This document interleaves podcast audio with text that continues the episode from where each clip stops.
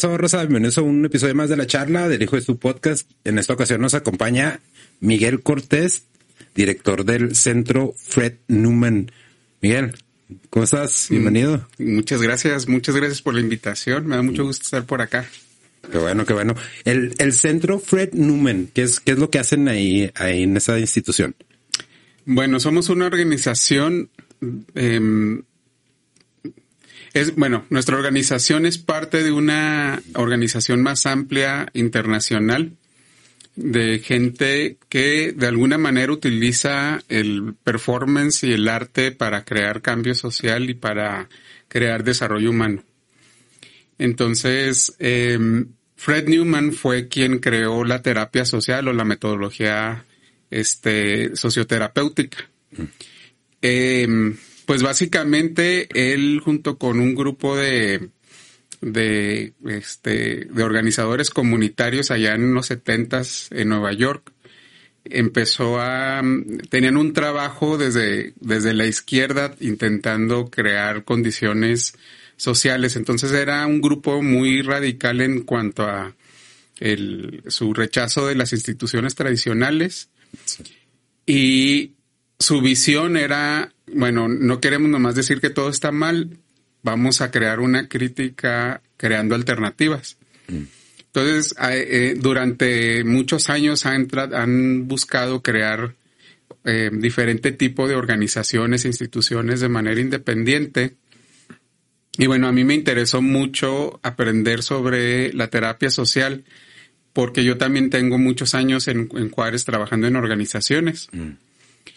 Y entonces a veces eh, lo que me pareció muy interesante de la terapia social es que eh, se ve como, eh, en las organizaciones se ve como un trabajo social y luego en algunas organizaciones se ve el trabajo terapéutico y son como dos áreas separadas. Y la terapia social habla que de cierta manera de no, no podemos crear un cambio social si las personas que están creando el cambio no, no, no se transforman tan bien. Sí. Y entonces de ahí surgió esa metodología y pues inspirado en eso em, eh, eh, busqué junto con colegas aquí en Juárez crear un centro de terapia. Y bueno, se ha convertido en, en diferentes proyectos. Por ejemplo, este, ahorita mi, mi compañero Jorge Burciaga está em, colaborando con alguno, un compañero, compañeros de Brasil y de Nicaragua para ofrecer un, un taller que la información está ahí en nuestra página en, en Facebook de masculinidades, que es uno de los temas que, que estamos trabajando. En diferentes momentos hemos trabajado en crear em, eh, grupos de terapia social. Entonces, un grupo de terapia social es un grupo terapéutico que em, las terapias generalmente de grupales buscan a gente con una problemática similar. Con la lógica de que, bueno, si todo el mundo tiene la misma problemática, pues se va a poder guiar y atender de una manera similar. Y en la terapia social, buscamos más bien crear grupos diversos para crear un ambiente de apoyo. Y entonces a través de los años hemos formado diferentes grupos, hemos hecho talleres con diferentes organizaciones. Tenemos colegas en el paso de una organización que se llama Improvisa, en donde eh, por medio del, del, arte y la música buscan también crear contextos para el cambio social y cambio personal a la vez. Entonces no es una terapia como los, grupos de terapia tradicional, ¿no? Donde se sientan y platican sus problemas, empiezan a reflexionar sobre ellos. Eh, más bien lo que hacen ustedes es a través de, de música, de, de qué otras formas de arte es como conforman estos grupos.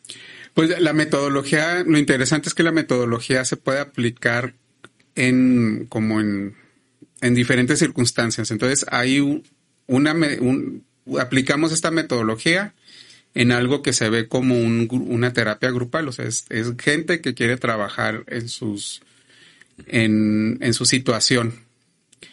Ahora, aquí lo interesante, y aquí es donde viene la conexión con el arte y también la filosofía, porque Fred Newman fue un filósofo este, en donde em, eh, nosotros, las personas, bueno, la, filosofía a veces, cuando ya nomás escuchamos la palabra filosofía y pensamos que tenemos que leer libros enteros. Sí. Y no te, no te atrevas a hablar sobre filosofía si no te leíste a Marx o no te leíste a Nietzsche. Mm. Bueno, Fred Newman, junto con muchas otras personas, hablan de que básicamente el cambio personal no puede ser acompañado sin, sin, el, sin la actividad de filosofar. Entonces, todas las personas filosofamos. ¿sí?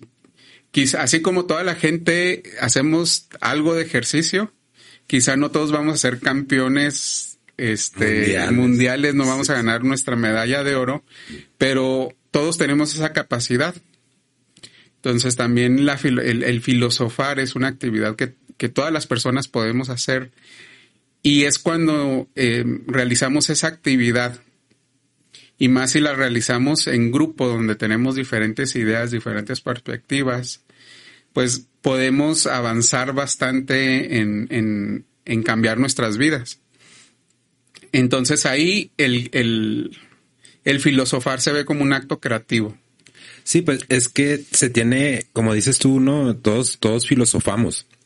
Se tiene este, esta creencia, vaya, de que, como dices, para poder eh, filosofar tienes que estudiar, ¿no? Tienes que tener un posgrado en, en uh, filosofía, tienes que haberte chutado libros de, de un, sinfín de, de, escritores. Eh, inclusive, y, y sí cae uno muchas veces en esa trampa.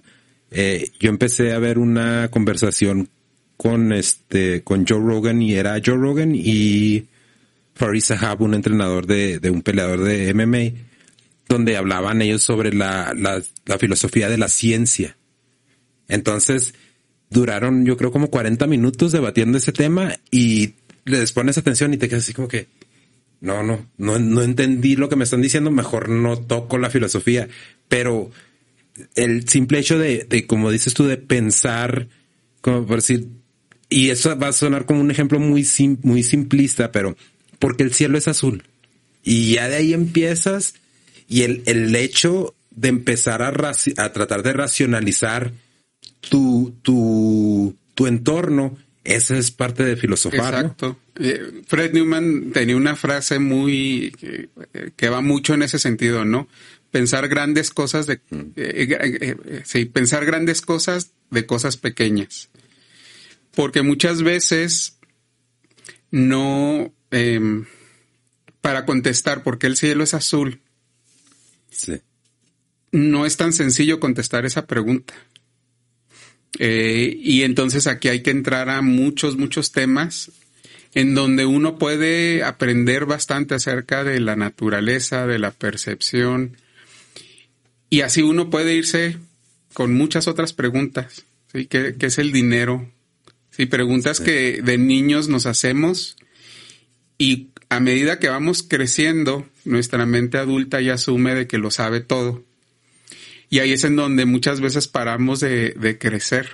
Sí, sí, es que, perdón, yo, yo soy de la, de la creencia de que si, si dejas de aprender, es, vaya, estás matando tu, tu espíritu, estás matando tu alma, ¿no? Porque eh, ahí puede, haber mucha gente que usa el, dicho ese de que no manches, pues ya tienes esta edad y todavía no sabes, todavía te cuestionas estas cosas.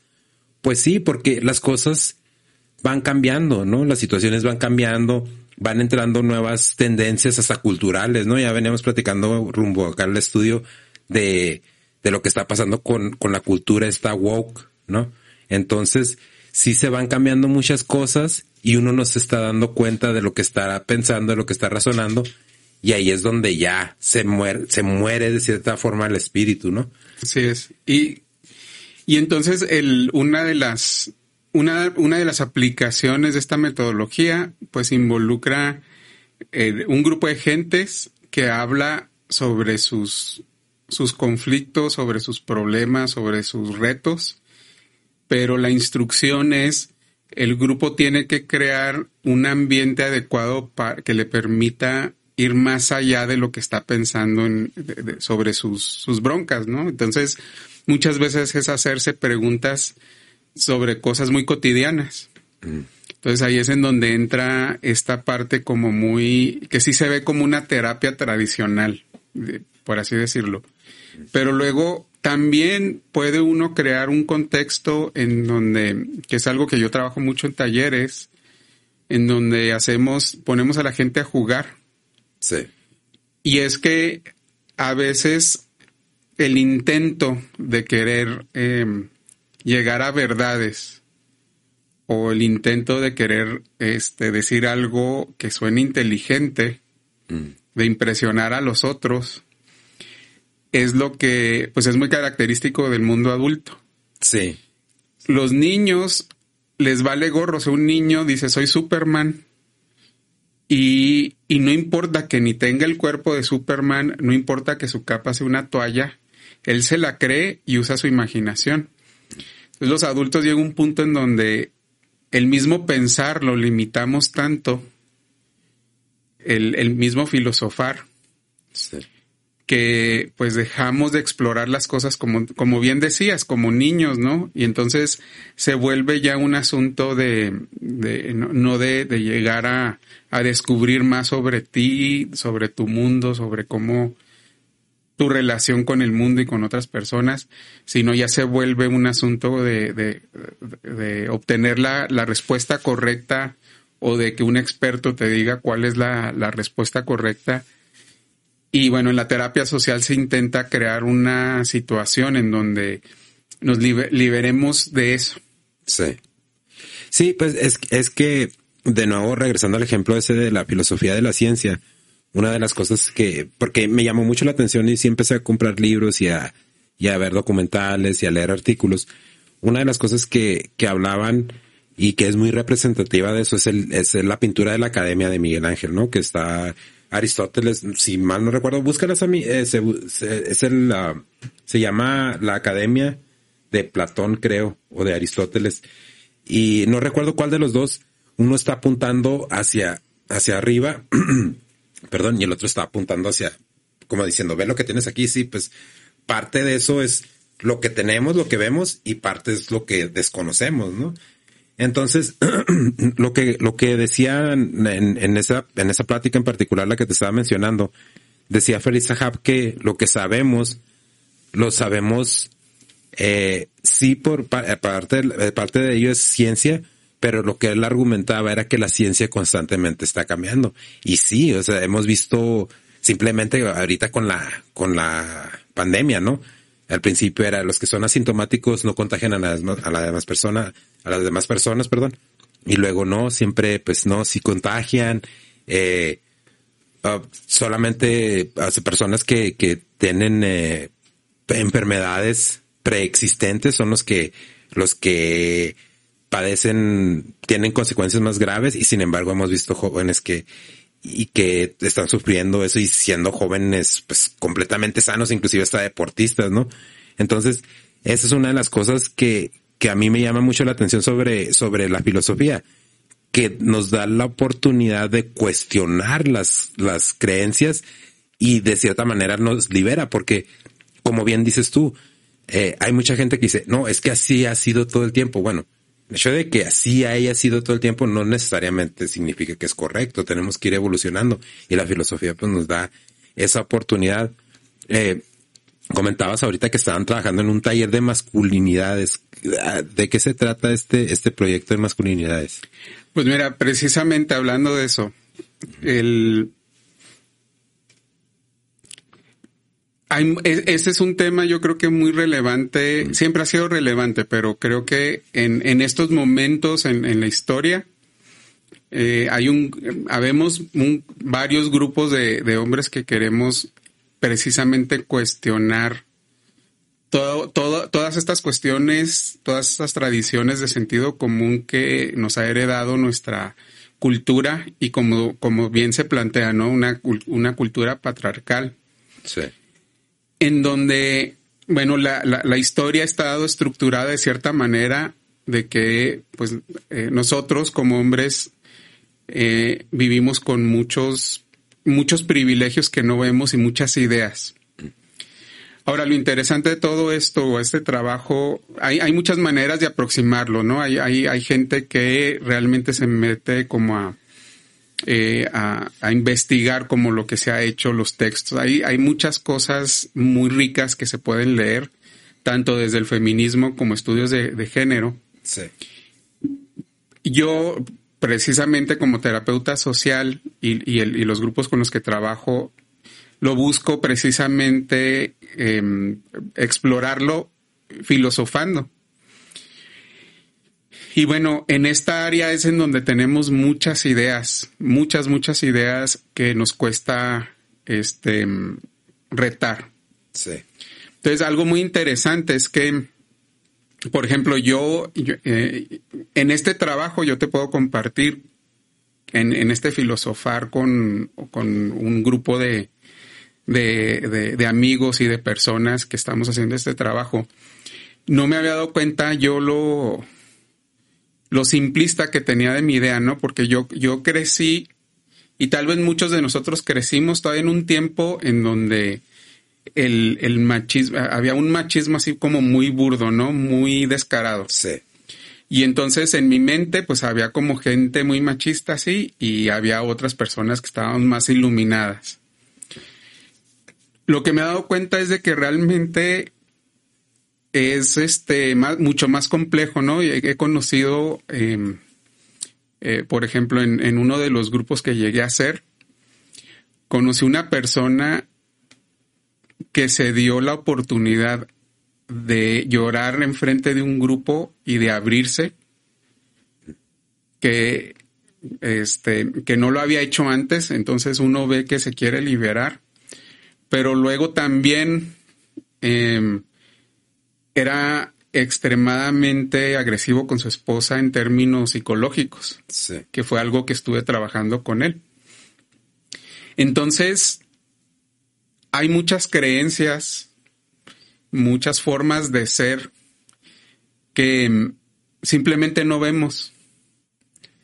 Y entonces, eh, y esas formas de ser nos, nos lastiman y tampoco nos damos cuenta. Sí. Entonces, eh,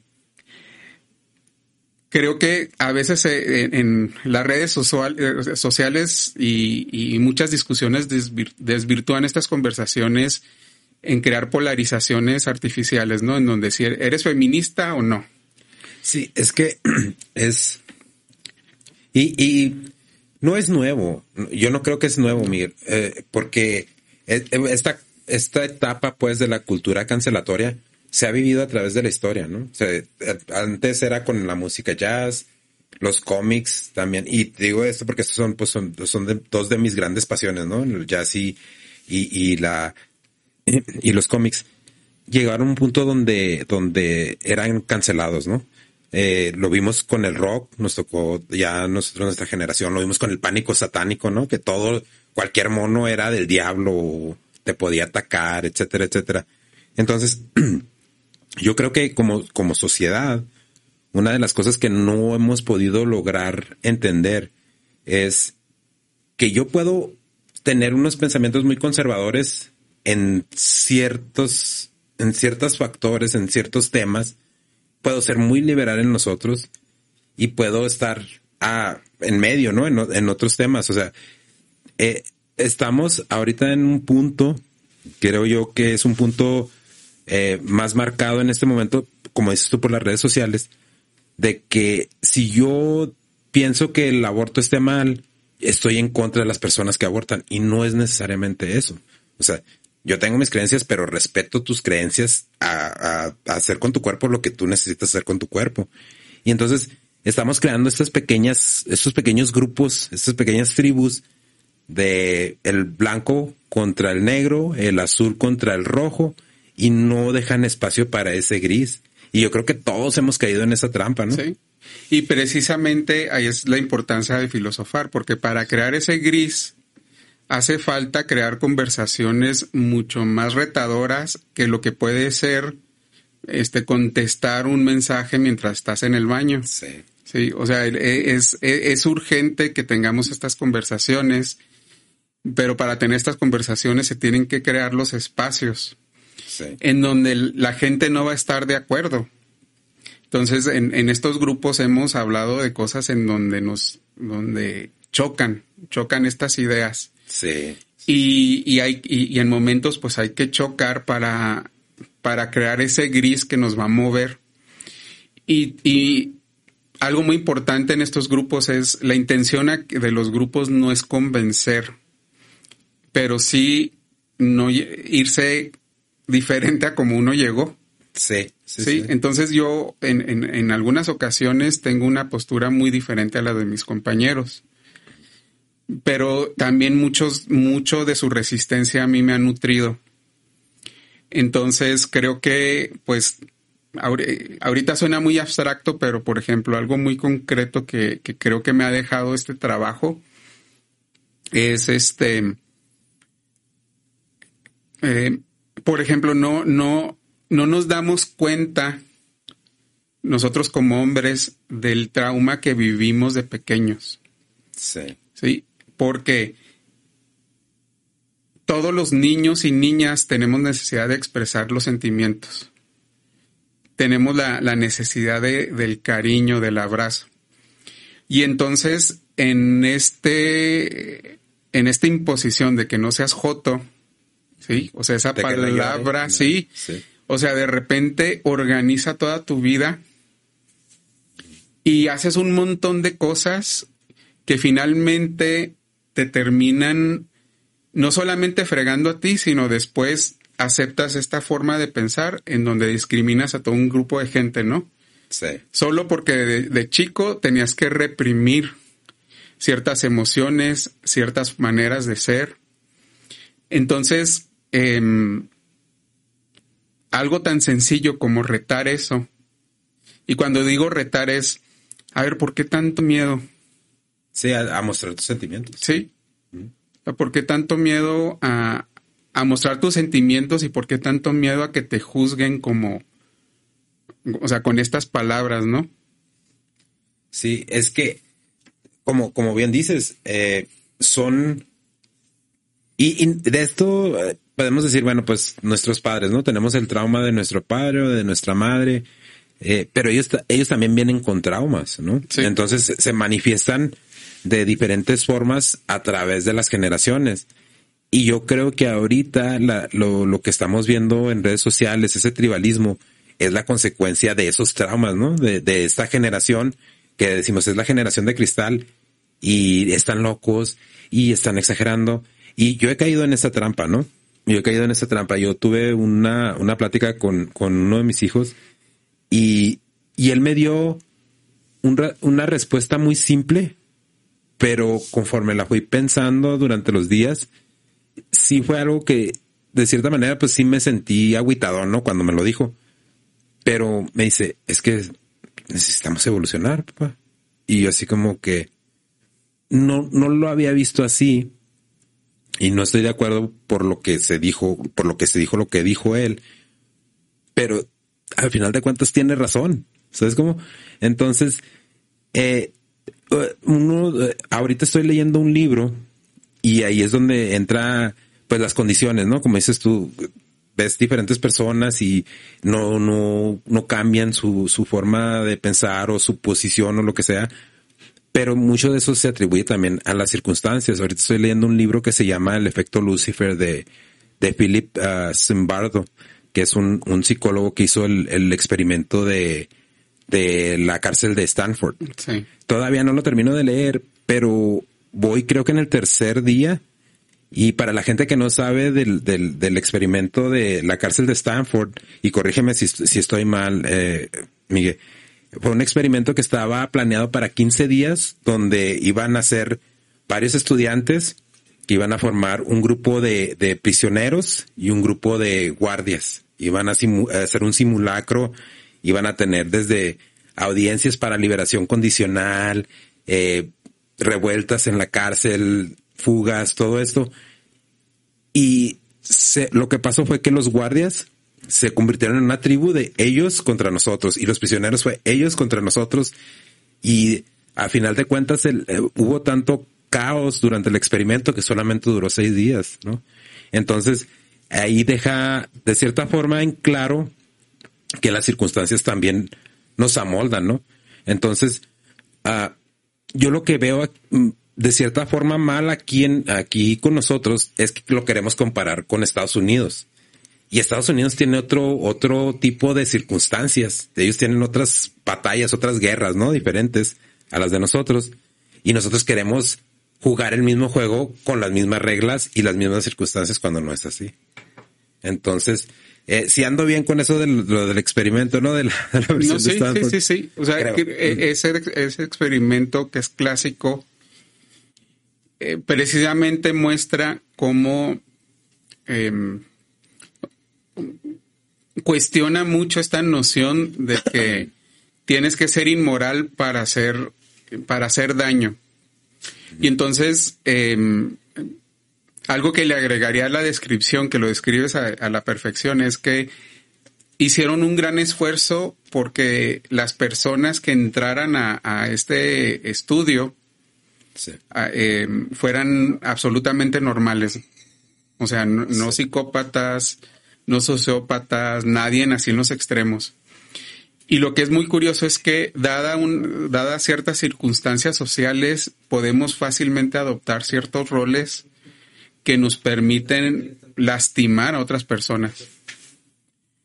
Pero lo curioso de esto también es de que igual podemos crear otras formas de ser, o sea, así como podemos crear otras formas de ser que dañan, podemos crear otras formas de ser que nos permiten ser más humanos.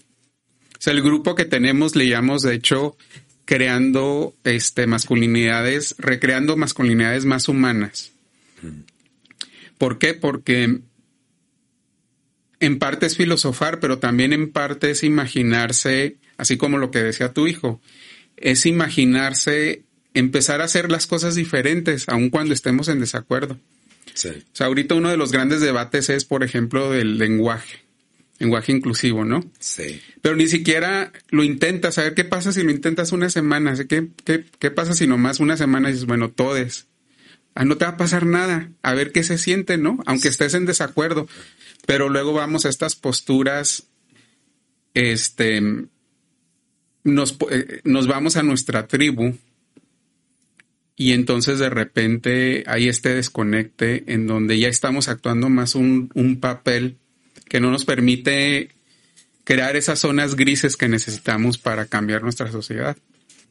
Entonces, pues de nuevo, ¿no? Como, como vamos, como dices tú, muchas veces no nos damos la, la oportunidad. Y yo he caído en eso, ¿no? Porque hace un par de semanas tuve un podcast con mi hijo donde hablábamos de, de la famosa compañera, ¿no? De Andra Escamilla. Eh, que llegamos a la conclusión de que la chava estaba buscando su momento viral, ¿no? Más que, más que tratar de aportar a, a, la causa, estaba buscando, pues, de alguna manera, pues, hacerse famosa, ¿no? Hace un, creo que un, un este, esta semana o la semana pasada, no recuerdo, eh, ella hizo su cuenta de TikTok y estaba mencionando que el lenguaje de señas es inclusivo y salió un, un TikToker, un chavo que habla lenguaje de señas, que él sí es sordo mudo, y le dijo, no, o sea, en, el lenguaje de señas no hay un género, o sea, hablamos de cosas, hablamos de situaciones, pero no hay un género. Se me hace que ahí, ahí estás a mí, ya lo, ya lo tienes ahí, para que la gente que no lo ha visto lo pueda escuchar. Eh, si quieres ya ponnos, ahí está, mira.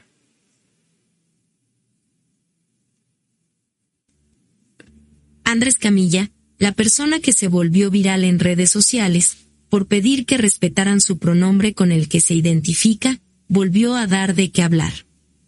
Ahora la persona no binaria fue corregida por usar mal la lengua de señas al intentar este usar el lenguaje inclusivo. Fue a través de la cuenta del TikToker Historias sin sentidos, en donde él corrigió a Andra por usar mal la lengua de señas al intentar usar los pronombres neutrales que identifican a las personas no binarias. Hola, en el video de hoy hablaremos de pronombres. Todo inició cuando Andrés Camilla respondiera como se traducen los pronombres él, ella, en lengua de señas. Pese a su esfuerzo, al parecer lo hizo de forma incorrecta. El usuario Historias sin sentidos de TikTok publicó un video para la persona no binaria, aclarando que no tiene nada en contra de la comunidad LGBT. En este sentido, el TikToker aseguró que los pronombres inclusivos no se utilizan en la lengua de señas, ya que los pronombres solo existen en lenguas orales. Asimismo, sobre el deletreo que hizo la joven no binaria, el TikToker dijo que estaba mal, así que pidió tener más responsabilidad. Así con, con eso, con eso me En el video de hoy. Eh, al, punto al que voy con, con, con esto es de que, como bien dice Susi, no, no, no nos cuesta nada, ¿no? Empezar y, y, y, porque el lenguaje lo podemos, el lenguaje se va a ir modificando, ¿no? Eh, no es algo así como ya, pues ya está determinado, ya no hay ninguna modificación. Es como todo, el lenguaje se puede ir determinando. Pero cuando se vuelve trivial es cuando personas como esta, esta chica eh, buscan su momento de fama y quieren empezar a imponer o empiezan a, hacer este tipo de, de, videos donde pues es claro que no es, no, no conoce lo que, lo que, de lo que está hablando, ¿no?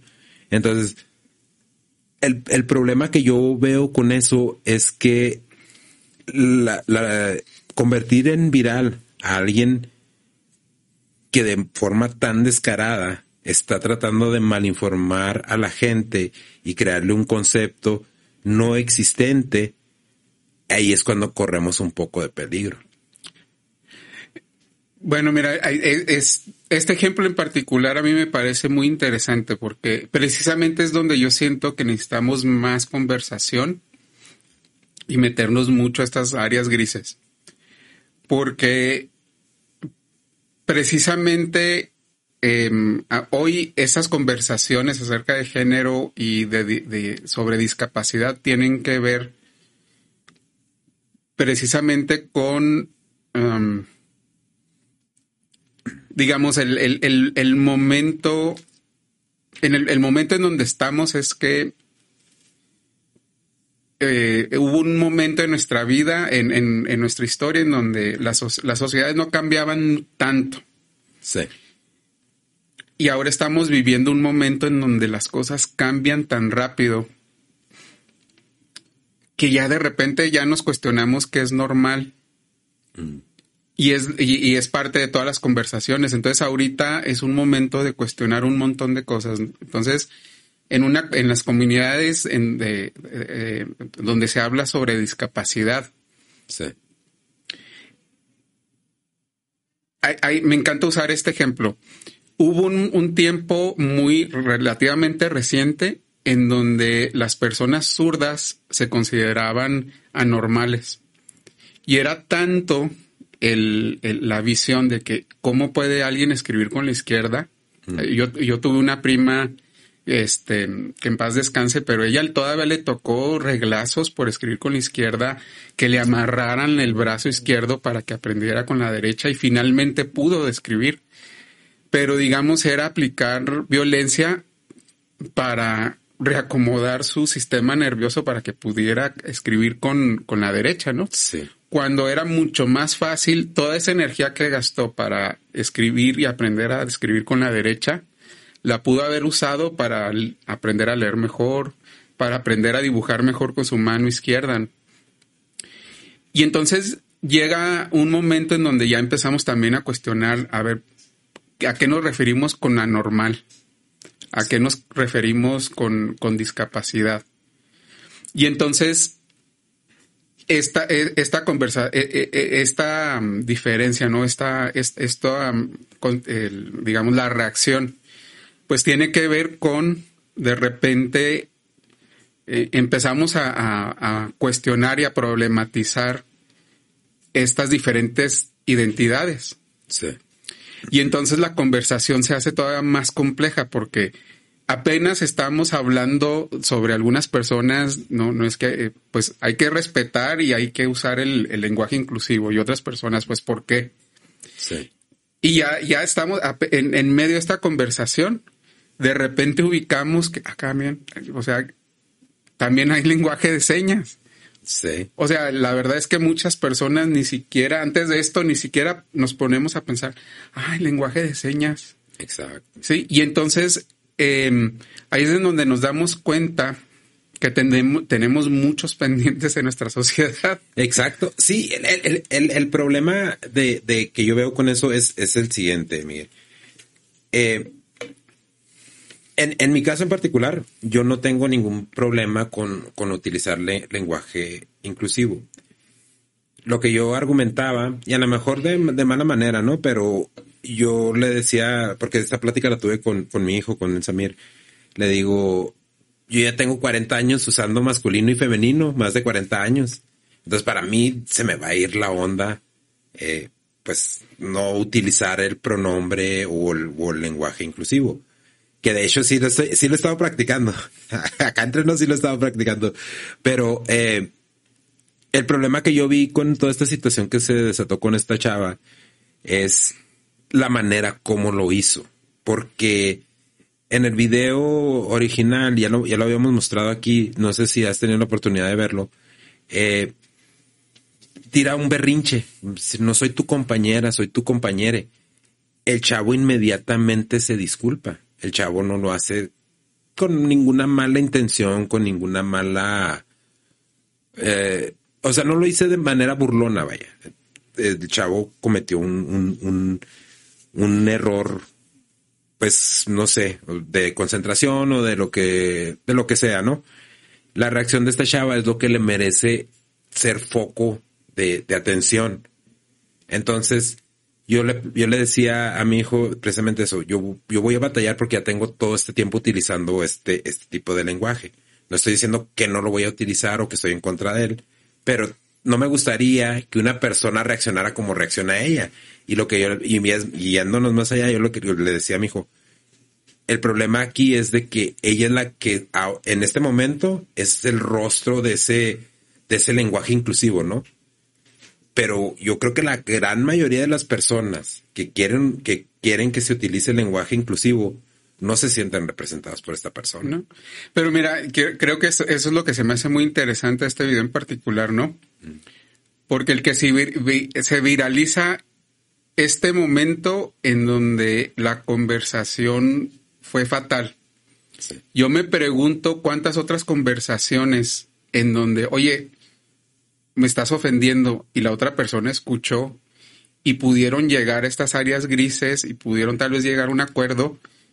¿Dónde están esas conversaciones? Esas no se viralizan. Es que no, no se viralizan, exactamente. ¿Sí? O sea, la civilidad pues no es entretenida. No, Queremos y, explosiones y flachazos sí, y todo esto. Te aseguro que ha habido más de estas otras conversaciones. Es más, tuviste esa conversación tú mismo. Sí. Y, y eso no es lo que se nota. Y entonces creo que es algo que yo no sé, no te puedo decir suficiente como para decirte de las intenciones de, de, de esta joven. Pero lo que sí es claro es que los medios han amado esta historia. Sí, sí, sí. ¿Sí? Y porque polariza. Sí. Y entonces creo, pero la verdad es que estoy casi seguro de que ha habido muchas otras conversaciones en donde tal vez la gente no cambió totalmente su idea, mm. pero tal vez va a llevar a más respeto, a, a, a ampliar, digamos, eh, hablando de filosóficamente, Sí. se han empleado, ampliado las perspectivas, aunque no necesariamente hayan cambiado su pensar. Sí, es lo que te comentaba, o sea, yo eh, estoy, eh, estoy trabajando en otro proyecto y ya estoy este, tratando de, de trabajar la, la, presentación del proyecto y es bienvenidos, bienvenidas, bienvenides, uh, bienvenidas, bienvenidas, bienvenidas. Estoy haciendo un, un esfuerzo legítimo. ¿Por qué?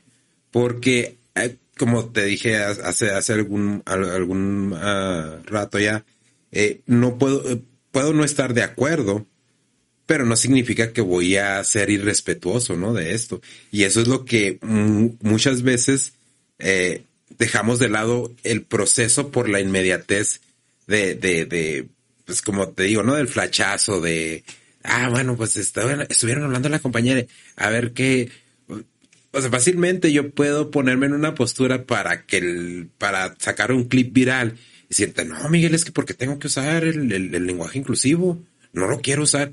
Cuando yo sé que en, mi persona, lo que yo he pensado es, yo sé que nunca lo, he utilizado, pero también no me quiero quedar atrás. Entonces tengo que empezar a utilizar este lenguaje inclusivo y, pero yo, el punto es, tenemos que dar ese espacio a que esa transformación pase. Y eso es lo que yo pienso que los medios pues están así como que relamiéndose los bigotes, ¿no? Porque como dices, crea esa, crea ese, ese momento tenso en varias conversaciones, pero no le da, no le da respiración a llegar a un acuerdo real entre los opositores, los que están a favor, los que están neutrales, porque hay mucha gente que, yo al menos yo digo, yo pienso que yo no estoy, no estoy a favor, pero estoy neutral. Yo digo, si, se tiene que utilizar, pues bueno, vamos a utilizarlo con las personas que lo quiera utilizar. El, único problema es, como te digo, ese, ¿no? Que cuántas personas van a tomar a esta chavita como ejemplo y van a tener esa misma, esa misma actitud y ahí se desvirtúa cualquier tipo de movimiento. Sí, sí, porque mira, yo creo que em, ahí es en donde entra esta parte de, mi formación y, es algo que yo he aprendido. Cuando hay estas situaciones muy cotidianas y genera esa, esa cantidad de emoción, ahí es en donde, eh, hablando de masculinidades, hay, muchas cosas que no nos damos cuenta y las emociones son nuestras guías. Sí.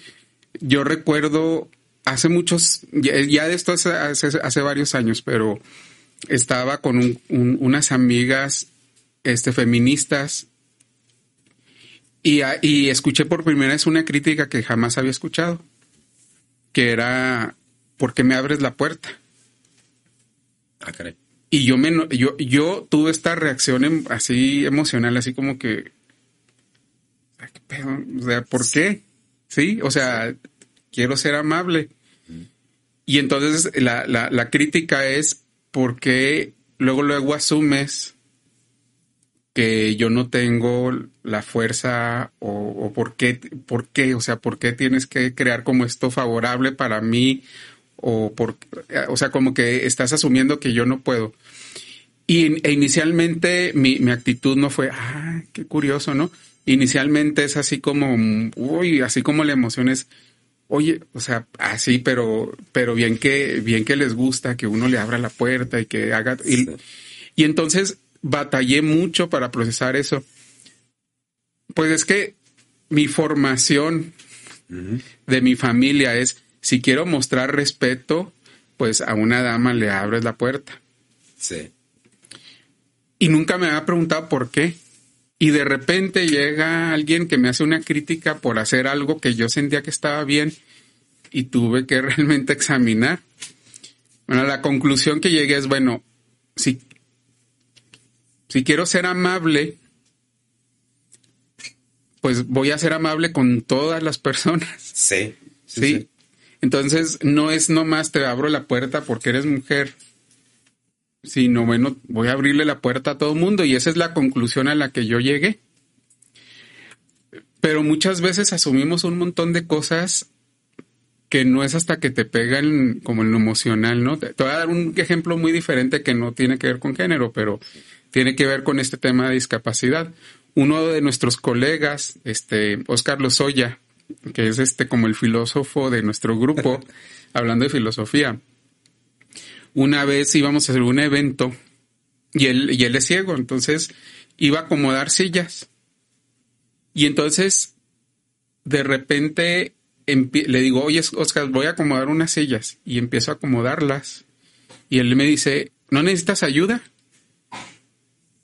Y luego en ese momento me cayó el 20, me dio un chorro de pena porque yo asumí que porque él no puede ver, él no puede ayudar. Sí, sí, eh, eh, tenemos esto eh, muy, muy engranado, ¿no? Sí, estos puntos ciegos que a veces no vemos hasta que llegan estas, estos momentos que tal vez inicialmente la claridad te lo va a decir un momento de mucha pena, un momento de enojo, Que yo creo que mucha gente estamos viviendo eso, pero al, eh, ha habido muchos cambios en nuestra sociedad que ya se nos olvidaron. O sea, a mí todavía me tocó conocer a personas que estaban totalmente seguras que una mujer no podía entrarle a la política. Ah, caray. Sí. O sea, de, toda- de niño me tocó escuchar a hombres cuestionar de que una mujer cómo va a entrar, cómo... Y era un debate antes que ahora ya, así como que... Ya se ve normal. Sí, o sea, ¿de qué estás hablando, no? Pero en su momento, o sea, despertó pasiones en donde no. Pero, pero fíjate que qué curioso es cómo funciona esto, ¿no? Eh, no, ahorita sí de, de momento no recuerdo eh, presidentas en, en Latinoamérica, pero sé que ha habido presidentas en Latinoamérica, sé que ha habido presidentas en, en la Unión Europea, eh, primeras ministras, ¿no? En, en Alemania y todo esto. Y curiosamente el país que es el ejemplo a seguir, ¿no? Es Estados Unidos y no ha podido tener una, una mujer presidenta, o sea, no podía tener una presidenta del sexo femenino. Y lo más cercano que tuvieron fue Hillary Clinton. Y la, la trataron de imponer básicamente, o sea, no fue algo así como que fue natural, que transicionó natural. Y de nuevo, ahí yo creo que cuando las impos cuando las imposiciones juegan un rol bien importante, porque al final del día la gente no le puedes imponer qué es lo que debe de elegir, qué es lo que debe de ver, qué es lo que puede pensar. Y eh, yo creo que en este momento de esta, de- en esta etapa de la, de, de esta eh, cultura cancelatoria, eso es lo que está pasando, que están queriendo imponer y no están dejando que eso transicione como debe de transicionar, porque vamos a llegar a un punto donde el lenguaje inclusivo ya se va a ver como, como esto de las, eh, como este ejemplo de las presidentas. Se va a ver así como algo normal, ¿no? Hay otras problemáticas que yo pienso que son más importantes y no por, no por demeritar esta problemática del, del lenguaje inclusivo, pero por decir la dislexia. Estaba, estaba viendo un- una conferencia, no recuerdo, no recuerdo eh, el nombre de la, de la dama, pero ella decía que el 90% de las personas que tienen dislexia no lo saben. Entonces, eso es un problema alarmante porque ahí juegan muchos factores, juegan los factores de, de educación, ¿no? Que muchos maestros se dan por vencido pensando que el niño o la niña tienen problemas de aprendizaje cuando es un problema de dislexia que si bien eh, no, no se cura porque no es una enfermedad, este, se puede trabajar y se puede arreglar y las personas pueden tener este una mejor absorción de la educación, ¿no? Que ese es otro de los es otro de los temas a los cuales te dedicas tú, ¿no? Sí, exacto.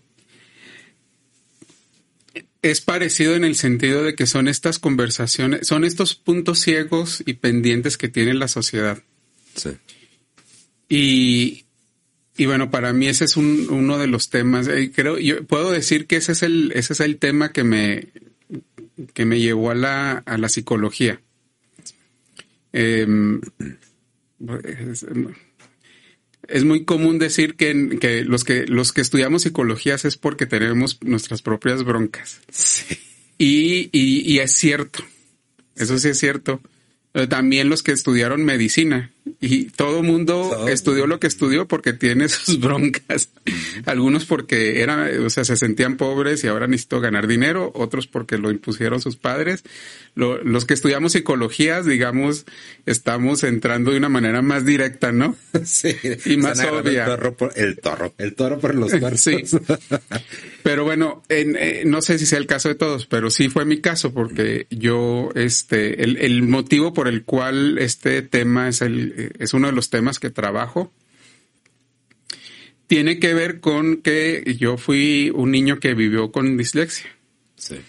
Entonces, y no lo supe hasta, hasta como quinto grado y fue gracias a una maestra. Eh, pero, em, bueno, mi historia básicamente es desafortunadamente una historia que se sigue repitiendo hoy en día. uno pensaría de que ya, no, pues que ya todo eso está en internet, o sea, los maestros y maestras y el sistema educativo ya va a saber sobre esto. No. Eh, mi historia es, es, va a ser parecida a la historia de muchas personas. Mi historia fue de, eh, pues básicamente yo no, no, no podía dar el ancho en la, en, la escuela. Mm.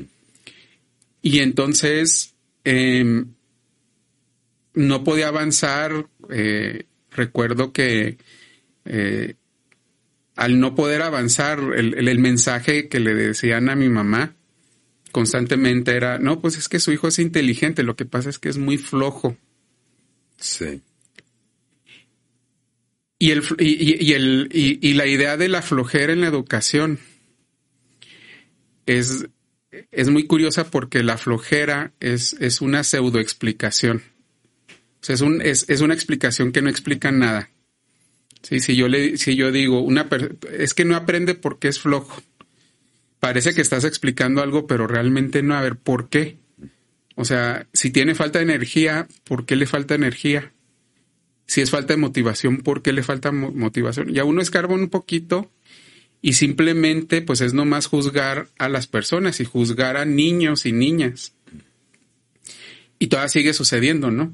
No, pues, y, y, y, por lo menos a mí me dijeron flojo. En mi trabajo terapéutico es, es que las mismas familias, un poquito por no tener una visión diferente de la educación, es que eres un huevón. O sea, tú no, no sacas buena calificación por huevón. Entonces, los niños van integrando eso a, su personalidad. Yo lo integré. Este, de hecho, me, me costó y me ha costado y todavía me sigue costando no, en momentos de reto, no irme con esa explicación. Afortunadamente, en mi caso, yo tuve la fortuna de, de tener una familia este, que me apoyaba y, que confiaba en mi, en mi capacidad. Y tuve la fortuna de tener una maestra lo suficientemente este, comprometida, porque muchas veces no es una cuestión de conocimiento. Sí. Sí, porque si yo digo, este niño es flojo y su mamá no lo quiere poner a trabajar, muchas veces es una explicación que a mí me libera de culpa. Yo ya me lavé las manos una maestra, un maestro que dice, a ver, ¿por qué este niño no está avanzando si yo veo que tiene capacidad? requiere de más esfuerzo de parte de ellos y ahí es donde hay maestras y maestros con vocación. O sea, a mí me tocó una maestra con vocación que le dice a mi mamá, ¿sabe qué? Algo pasa con su hijo porque tiene la inteligencia pero no está avanzando en la escuela. Y eh, es que es, es muy, muy curioso cómo, cómo funciona esto de, de la dislexia. Eh, te digo, estaba, eh, me llamaba mucho la atención, pues eso, ¿no? Que dicen que el 90% de las personas que tienen dislexia, pues no lo saben, ¿no?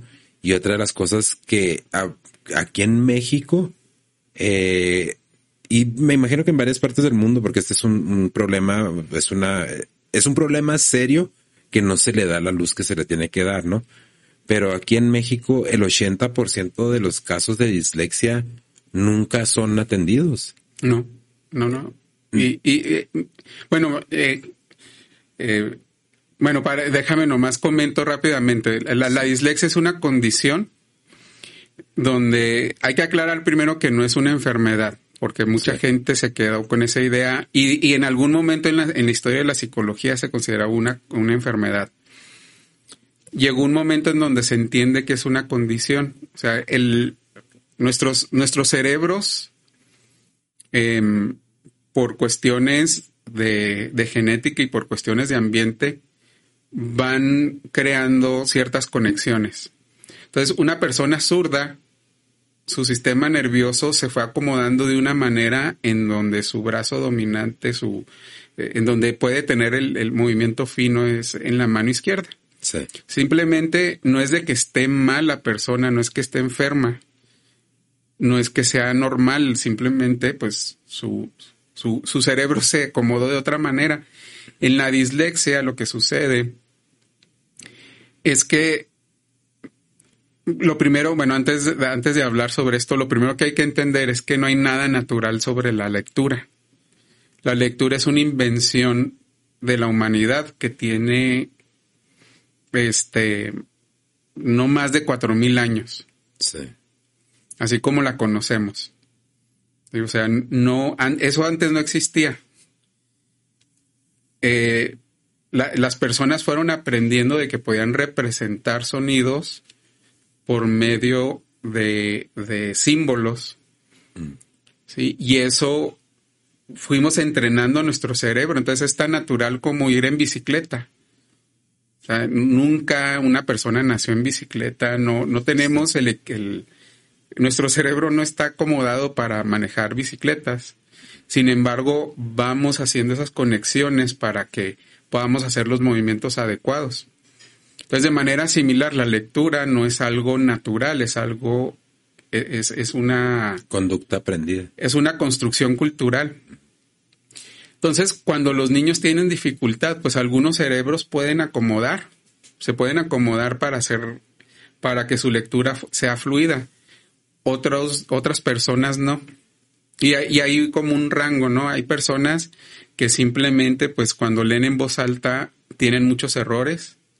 Hay otras personas que cuando leen, tal vez no tienen errores, pero no comprendieron nada de lo que leyeron. Hay personas que están más en, en el rango de que no, no, simplemente no pueden aprender a leer. Sí. Sí, e- es que eso era lo que, lo que me llamaba la atención precisamente, de que muchas veces se confunde la dislexia con... ah, ah, se, me, se me va el, el, el nombre de momento. Eh, no, se confunde mucho la dislexia con un eh, desorden de aprendizaje. Y como dices, ¿no? Muchas veces es, eh, pues es que su niño es muy flojo, o es que su niño eh, es muy hiperactivo, que también esa es otra de las partes que en las que se manifiesta la, la, la dislexia. Pero en realidad, como, como dices, es una, es una condición, este, pues, que se puede ir solucionando, pero que sí, en, en alguna ocasión hablaba con, con Yasmín Gallegos de, de por qué no habían unas clases de inteligencia emocional. Y cuando eh, seguí viendo sobre ese tema, ¿no? Porque eh, lo vemos ahora con, con varios niños, con esto del bullying, que ya hay suicidios que antes no se veían, que ya hay otros, otros tipos de, de, de, de manifestaciones, vaya, que antes no, no teníamos. Eh, se está quedando rezagado este, este tema de la dislexia, cuando es un problema real y donde yo he sido pues culpable de eso, ¿no? De que estás con el niño, estás estudiando, ándale, es que ¿por qué no puedes leer? Aquí dice, pero uno nunca se pone y se cuestiona qué es lo que está pasando con el Exacto. niño. Y esa es parte de, de uno de los síntomas de la dislexia, ¿no? Que no, que no puedan leer bien, no puedan comprender bien las, las cosas. Sí, o sea, si, si, si un niño o una niña, bueno, hay diagnósticos. Sí. También hay cosas muy, muy claras. Si al, ni- al- ya, ya en edad primaria, si al niño o la niña ya se le dio, se le enseñó por seis meses y no puede aprender a leer bien, eso quiere decir que está teniendo eh, este reto. Sí. Y entonces lo que hay que hacer es buscar un apoyo especializado porque el, el ritmo, no va a poder seguir el ritmo que se sigue en la escuela y se tienen que tomar acciones. A veces es una versión muy similar a lo que se hace en la escuela, pero es más detenida y es un apoyo más individual y se tiene que motivar mucho más. Y entonces ahí es en donde uno va viendo ese progreso. Hay otros niños y niñas que, aunque hagan mucho esfuerzo, no terminan de, leer y, y entender bien. Eh, Ahorita mencionas algo muy importante. Otra condición muy conocida es el déficit de atención y el déficit de atención con hiperactividad, que más o menos el 30% de las personas con dislexia tienen también esta otra condición. Entonces a veces van muy acompañadas. Entonces, em, por ejemplo, uno de los términos, hablando precisamente del lenguaje inclusivo, uno de los términos que se intenta ya tratar de, de dejar de, de- de usar es es que es de lento aprendizaje. Porque un niño y una niña con dificultades para leer o para aprender la lectoescritura puede aprender un montón de cosas. ¿Dónde está el problema de aprendizaje? O sea, ve una caricatura y se aprenden los nombres de todos los personajes. Este puede tal vez bailar, tal vez sabe, le enseñan un deporte y lo aprende así. Y entonces, problema de aprendizaje donde no, este niño no tiene dificultades en esta área.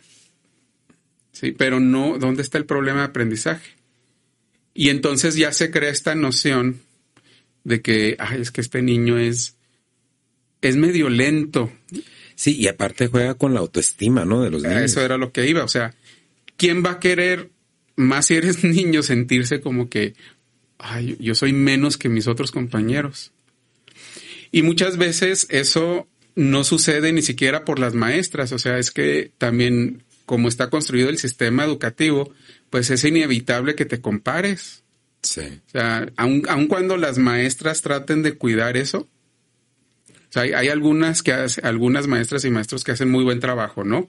No, eh, a ver, Sutanito, 10 en matemáticas.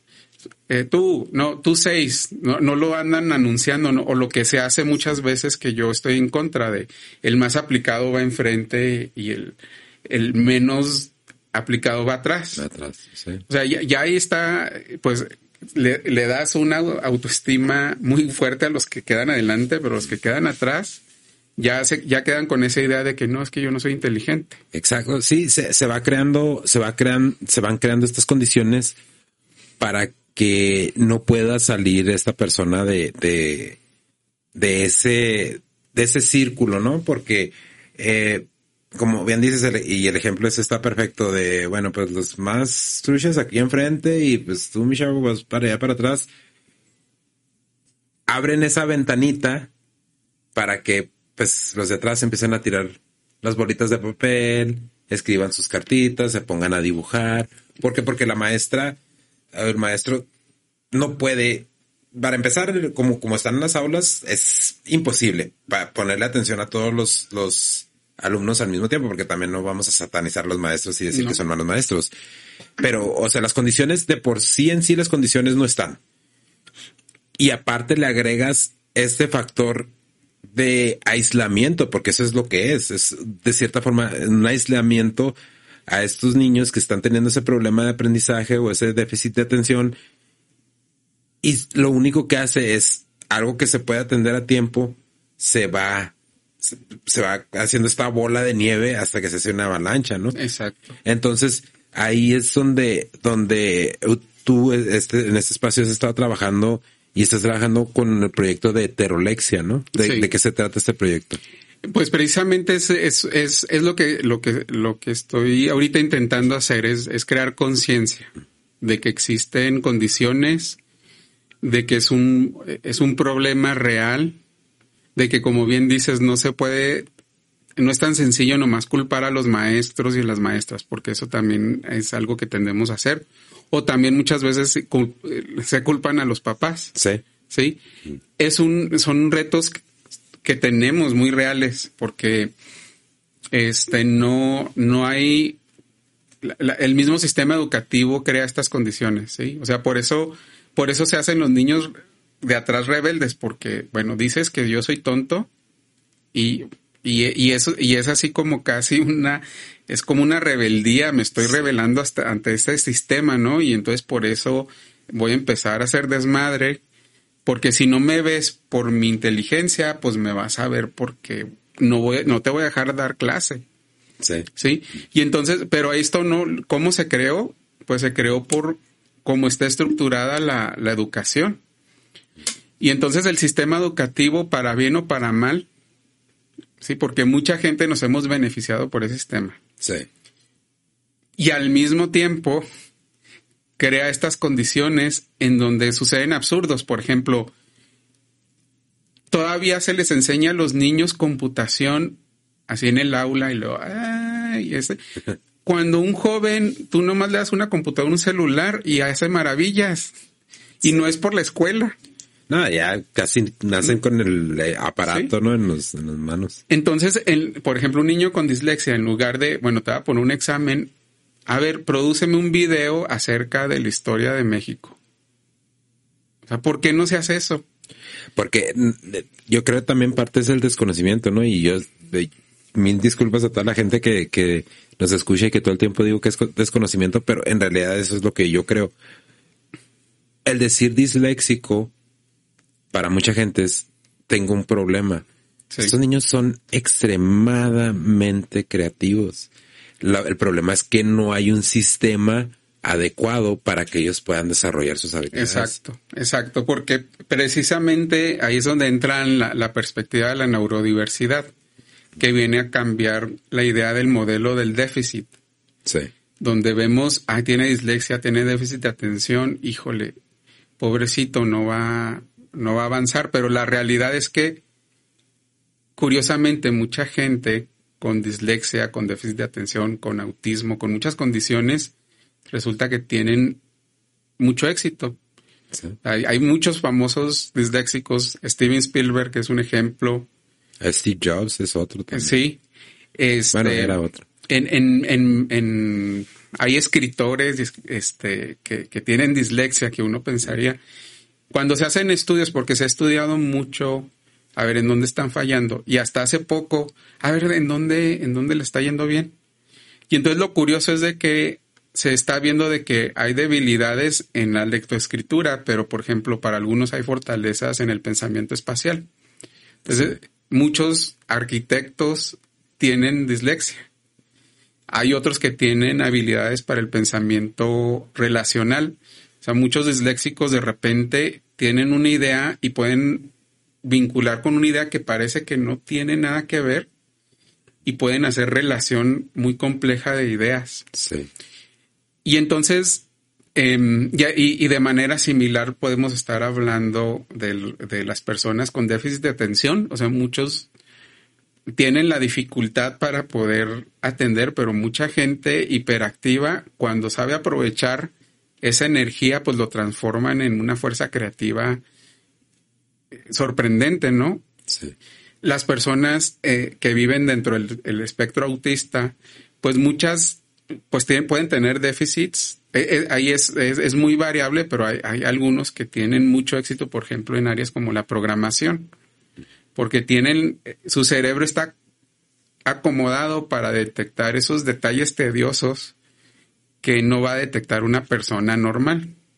Entonces, esa es la idea de la neurodiversidad. O sea, no solamente veas en dónde estoy fallando, también ve en qué en dónde estoy, dónde tengo habilidad.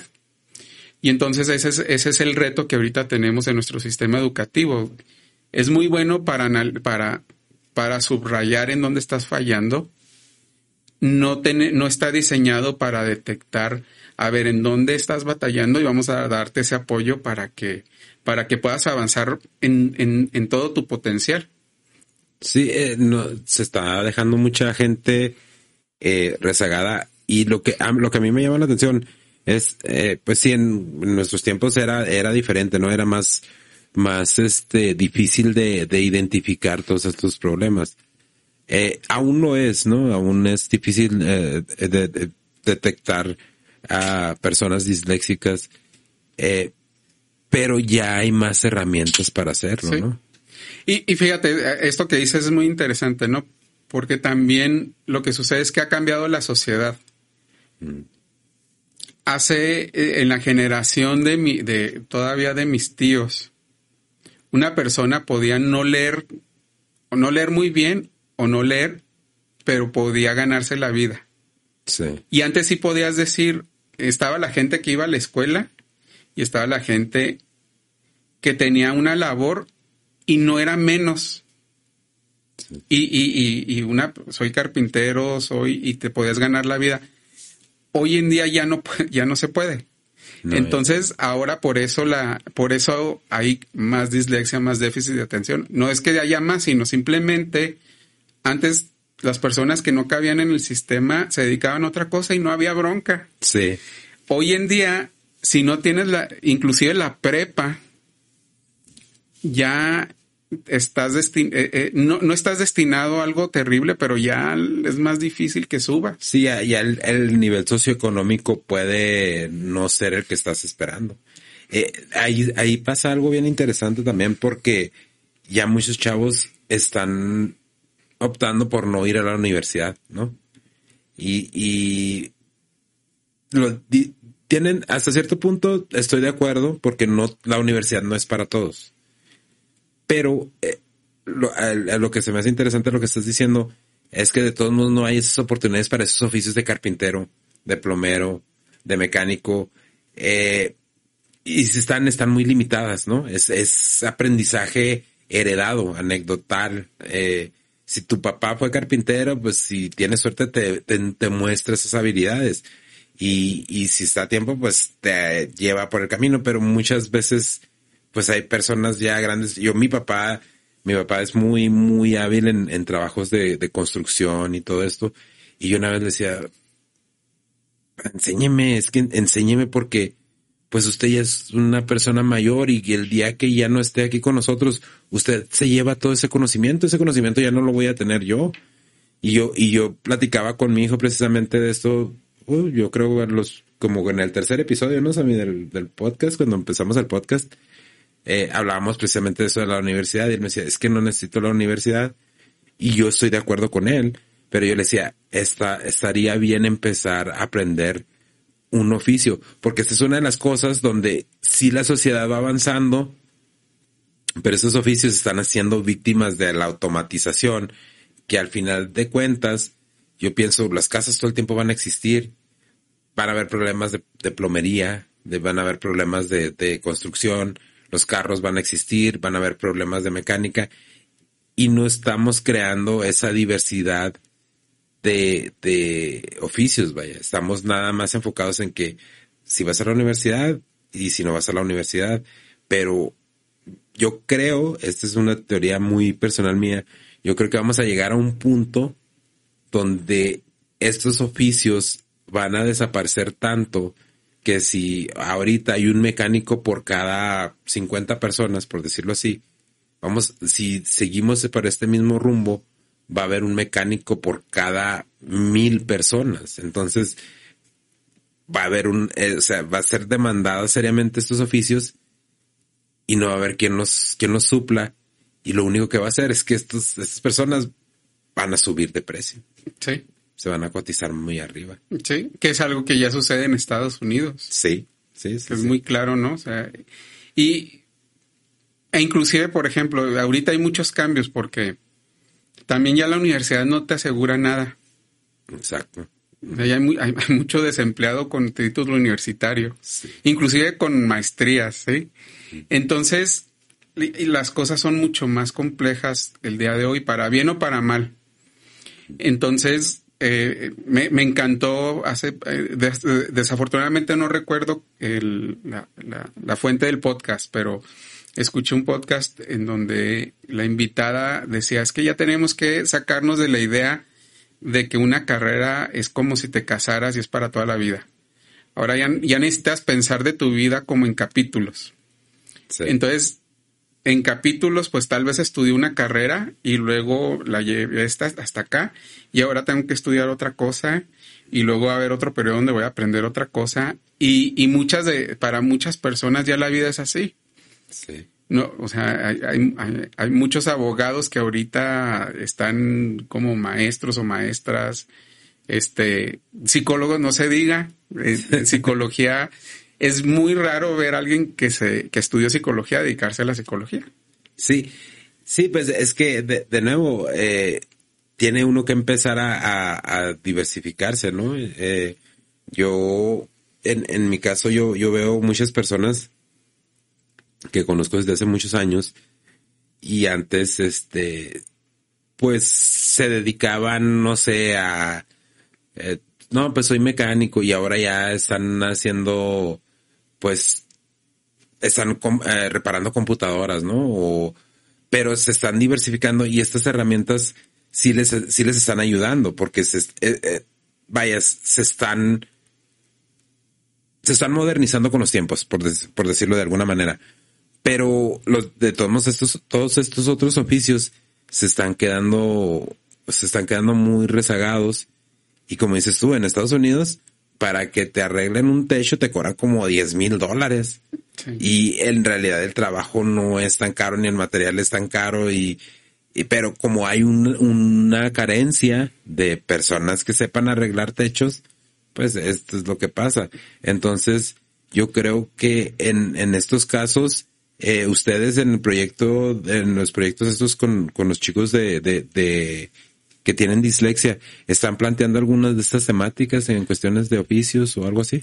No en específico eso. En, eh, yo trabajo en una organización que se llama Manet, entonces ahí estamos atendiendo, digamos, un vacío que hay dentro del sistema educativo de atender las necesidades educativas especiales, se le llama.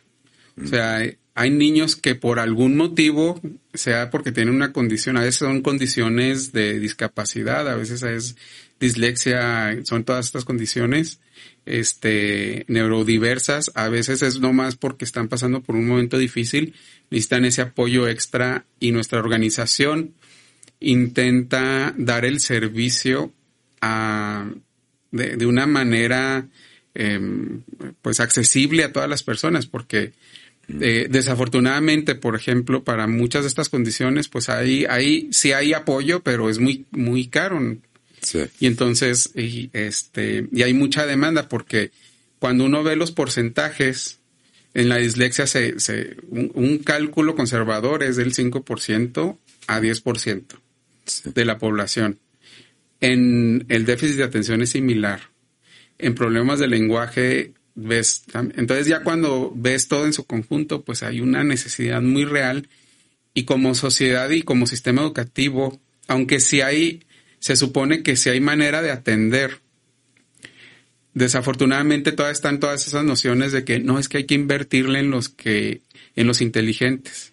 Sí. Pero entre comillas, ¿no? Bueno, entonces está esa parte de dar esa atención que todavía es muy urgente. Yo en lo personal, este, aparte de mi trabajo en Amanet, que mi área es más trabajar con, con los padres, este, hago grupos de terapia social, hago mucho trabajo de concientización porque para los papás y mamás con, con estas ideas que van cargando, a veces no, no, no, les permite apoyar mejor a sus hijos, pues hago mucho de ese trabajo. Y también porque es muy difícil este, dar apoyo a un niño dadas estas circunstancias. Mm. Porque es, es, si un papá, una mamá, de, bueno, hablando de cuestiones de género, son más las mamás, no tiene esa motivación extra para, para decir, bueno, mi hijo está teniendo un problema, necesito buscar atención. Parece, puede parecer algo muy sencillo, pero implica recursos, implica un desgaste emocional. De repente van con un médico, van con otro, uno les dice una cosa, otro les dice otro otra cosa, o sea, he conocido a, gente que trabaja en Maquila que quién sabe cómo le hace para pagar el especialista. Sí, entonces son condiciones que también desgastan mucho a los padres. Es Manet hace, ah, ponlo ahí, Sammy, para que lo, lo vea la, la, gente que nos está, nos está viendo. Eh, en, en, eh, aquí es donde, donde eh, dan ese tipo de ayuda para la gente que empieza a detectar estos problemas con sus hijos, ¿no? Exacto. Entonces, la idea es acercarse ahí con ustedes y ver en qué manera pueden apoyarlos ustedes. Sí, sí, tengo en nuestro equipo de mis compañeras y, este realmente hacen un trabajo extraordinario en, en cuanto a terapia y también esta otra parte porque es como hacerlo accesible. Sí. Porque hay mucha, es mucha la necesidad y, y, y es, buscamos la manera de que sea accesible para el público. Y para los padres que, que nos estén viendo o que nos estén escuchando y que tengan dudas de que a lo mejor su hijo puede tener un problema de dislexia, de déficit de atención, de hiperactividad, eh, ¿cómo, ¿cómo, ellos pueden empezar a detectar eh, estos, estas problemáticas con sus hijos? Y si es así, ¿qué es lo que les recomendarías tú que empezaran a, a hacer? Bueno, yo lo que, lo, que recomendaría es acercarse al, a, nosotros somos un una organización, pero hay varias organizaciones en Juárez. Sí. Este, también está el, el, el, sistema del USAER en, en las escuelas que también da este tipo de, de atención. Desafortunadamente, eh, es, es, el patito feo en el sistema educativo, se les da muy pocos recursos, se les pone un montón de escuelas, o se hacen milagros con migajas, no se dan abasto. Y este, y entonces hay un conjunto de, hay, hay que acercarse a estas organizaciones, este, al, al, mismo sistema educativo para, o sea, yo creo que la, par, la parte clave en esto es, eh, no juzgues, eh, si, si ya estamos pensando, ay, mi hijo es muy flojo. Sí, es, es no. bien importante, sí. ¿no? Porque, eh, por eso te preguntaba, sí.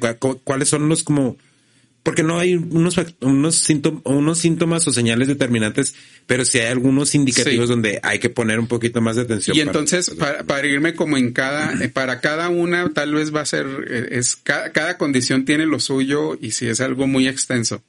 Pero si, si tienen la duda, en, en nuestra página de Amanet en Facebook, van a Amanet, ahí ustedes pueden mandar un mensaje, preguntarnos, este, eh, si nosotros podemos, hay casos que sí podemos atender, hay otros que no, hay otros que vamos a tener que referir. Pero bueno, ese eh, puede ser un comienzo. Una, una cosa que creo que ahorita es muy interesante es que también ya en línea hay mu muchísima información de gente que, que intenta precisamente este, ayudar a, a que sea más fácil la detección. Entonces no se puede hacer un diagnóstico nomás checando cosas en Google, pero sí puede uno tener una idea de qué puede ser y en dónde buscar la atención. Entonces, eh, eh, hay, eh, ahorita hay mucha información, nomás es cuestión de que un, alguien quiera buscarlo. Mm. Digamos, el reto ahorita mayor para la gente en, en Juárez y en México en general es la, la, la, parte de la atención, porque sí es un reto. Sí. Pero sí, sí, sí, sí lo buscan, sí, sí lo pueden encontrar.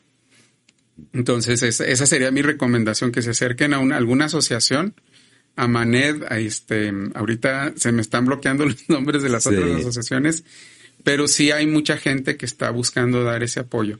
Sí, y otra de las cosas también, como dices, de, de recursos en línea, eh, en este aspecto no sé, no sé si esté muy relacionado, pero también está aprender esa aventura. Sí. Eh, esa página eh, es también para ayudar con este tipo de, de, de situaciones. Este es un proyecto que, que estoy arrancando. Eh, sí. Ahorita, precisamente, eh, el, estoy ahorita en el proceso, incorporé mi página de heterolexia porque era una página aparte. Para no tener dos, jalé todo lo de heterolexia, aprender esa aventura. Mm. Y viene a atender lo que ahorita estabas mencionando creo que tenemos como sociedad que hacer un, un gran esfuerzo de, de, transformar cómo educamos, porque el sistema educativo en algunos casos, en muchos casos, hace que el aprendizaje se vea como una tarea. Y sí, sí. precisamente ahorita estamos hablando con, ¿cómo se llama? Con Sami. Con Sami de, de, de, de, era una, una queja muy inocente, ¿no? Es que, sí. es que me dejan mucha tarea, ¿no? Y dijo vacilando, estoy considerando dejar la escuela. Sí. Pero como de repente, eh, eh, eh, bueno, déjame me regreso un poquito. En mi historia, mm. yo no iba a estudiar psicología, yo iba a estudiar física. Sí. Y de hecho tengo la mitad de la carrera en física, pero luego me interesó más el aprendizaje, entonces me brinqué. Pero algo que, me, que me, se me hace muy interesante de ese periodo de mi vida es que a mí me, me encantaba y todavía me encanta las ciencias, la física, este, las matemáticas. Sí. Y yo no podía entender cómo algo tan interesante era aburrido, y no solamente aburrido, sino a mucha gente tiene, le tiene fobia a las matemáticas. Sí. Siendo algo tan hermoso, o sea, quien, quien se ha conectado con las matemáticas sabe que las matemáticas tiene algo de arte. Entonces, ¿por qué de repente se convierte en, en, en, en esta tarea ardua, no? Porque es así como que algo que tengo que hacer. Uh -huh. Y entonces este proyecto es que quiero también darle énfasis a esta parte, a ver cómo hacemos que la educación se sienta como una aventura, no como una tarea, no como esta pesadez. Sí, porque históricamente, de nuevo, otra, otra de las conductas aprendidas, ¿no? Satanizamos, satanizamos el aprendizaje. Y tienes que aprender. Y si vas a la escuela y si no sacas buenas calificaciones, entonces metemos a los chavos en estas casillas donde, ay, güey, o sea, ahí hay que, a mí me tomó trabajo entenderlo, pero, pero, y todavía de repente lo hago con mis hijos que están en prepa, ¿no? Eh, pero, ¿cómo, si tú vas al trabajo, ¿no? Por decir así. Y si llega, no sé, si trabajas en una máquina y llega tu supervisor y si no sacas 100, 100 piezas en dos horas te voy a correr. Ya ni siquiera estás pensando en hacer las 100 piezas, ya estás pensando en que no te corran. O sea, hemos esta, eh, y eh, hemos creado esta cultura que sataniza el aprendizaje, no deja que el aprendizaje sea libre y muchos de estos chavos ya van a la escuela más como dices tú, ¿no? Por un acto de rebeldía, voy a ir a la escuela, pero no voy a aprender porque mi papá y mi mamá están a chingui chingue. Entonces mejor no aprendo, nada más voy a sentarme. Por compromiso, ¿no? O dicen, no, yo no voy a estudiar la universidad o yo no voy a estudiar. Sí. Sí, porque es, es una resistencia a decir, pues, ¿por qué me estás obligando a hacer esto que no me gusta? Pero lo, lo es, es, casi como la comida, ¿no? Porque como es obligar. ¿Y cómo no te vas a comer el brócoli? Y tienes que comer brócoli. En lugar de tal vez si lo cocinamos de una manera distinta, tal vez les guste, ¿no? Sí. O tal, tal vez no les encanta, pero tal vez sí coman un poquito. el aprendizaje creo que es similar porque tenemos ideas muy distorsionadas de, del aprendizaje. Ahorita que hablabas de profesiones. Yo tal vez el que le digas a alguien, pues que ¿por qué no buscas cómo ser mecánico? Hasta puede ser como, como un insulto, ¿sí? Porque desvaloramos mucho las profesiones. Pero ahorita, en este momento, ser mecánico es un, es un área de aprendizaje porque sí puedes aprender a, a estos autos, pero vienen los autos eléctricos. O sea, viene una tecnología en donde vas a tener, se abre el mundo, ¿no? Y, y debe, ahorita debe ser un momento muy interesante para alguien que le apasione la mecánica y que quiera ser un mecánico y quién te va a reparar tu, auto eléctrico, ¿no? Que no, que no, no va a pasar mucho tiempo para que eso sea una realidad. Sí. Y así nos podemos ir como eh, o sea, que, eh, ah, bueno, déjame te doy un ejemplo. Eh, yo hasta, hasta hace poco lo, lo, que más odiaba como área de estudio era la, la historia. Sí. Y es sobre todo porque tengo malísima memoria, entonces el, el memorizar nombres y fechas es, era un asco para mí, siempre me iba mal. Cuando me di cuenta de lo apasionante que es la historia, es cuando, hablando de, esta actividad de hacer podcast, cuando empiezo a escuchar a historiadores haciendo podcast y que te cuentan la historia y que te cuentan por qué cosas que ahora nos están pasando tienen un origen, ¿no? O sea, y entonces el aprender puede ser una aventura, pero lo que sucede es que insistimos que tiene que verse de cierta forma y que tiene que ser igual para todos. No, no modificamos, no, no lo hacemos apetecible para, para la gente. Entonces esa es una de las grandes fallas. Eh, y como bien dices, ¿no? Eh, a ti te empezó a apasionar la historia por, por podcast, ¿no? Y, y es que esa es una de las cosas que a mí me, me llamaba la atención y por eso, por eso decidimos hacer el podcast. Eh, es precisamente eso, de eh, a mí la, la, la, yo no sabía que me gustaba la psicología, la verdad. Y el Pancho me la, me rega mucho porque dice, güey, pero ¿por qué escuchas libros de psicología? Que, porque yo, por mi, por mi profesión de trailero, eh, yo quiero decir que el 90% de la, de la literatura que consumo es en audiolibro. Y sí, o sea, no te vas a memorizar el audiolibro, pero también requiere un esfuerzo porque requiere concentración, estás escuchando detalles, todo esto. Entonces, eh, sí es bien importante que dejemos estos, estas uh, costumbres de, de, tratar de imponer, uh, de imponerle algo a nuestros hijos que no, en realidad no quieren, porque en vez de estarlos ayudando, el clásico, lo estoy haciendo por tu bien, cuando sí. estés grande vas a saber por qué, pues nos ha traído más problemas que soluciones. Sí, o sea, cómo, cómo encajon, encajonamos el aprendizaje, cómo hacemos una prisión, ¿no? Porque hoy vivimos en un mundo en donde un trailero puede aprender de psicología y estoy casi seguro de que lo que has aprendido puede ser tan profundo como alguien que está en la carrera y, y entonces ahora es posible, ahora es posible que no, no le tenga un, un, padre de familia, no le tenga miedo de que su hijo aprenda música. O sea, hay médicos que hacen música. No tiene que por qué bronquearse, ¿no? Pero en, en nuestro esquema mental del aprendizaje, tiene que ser una cosa o la otra.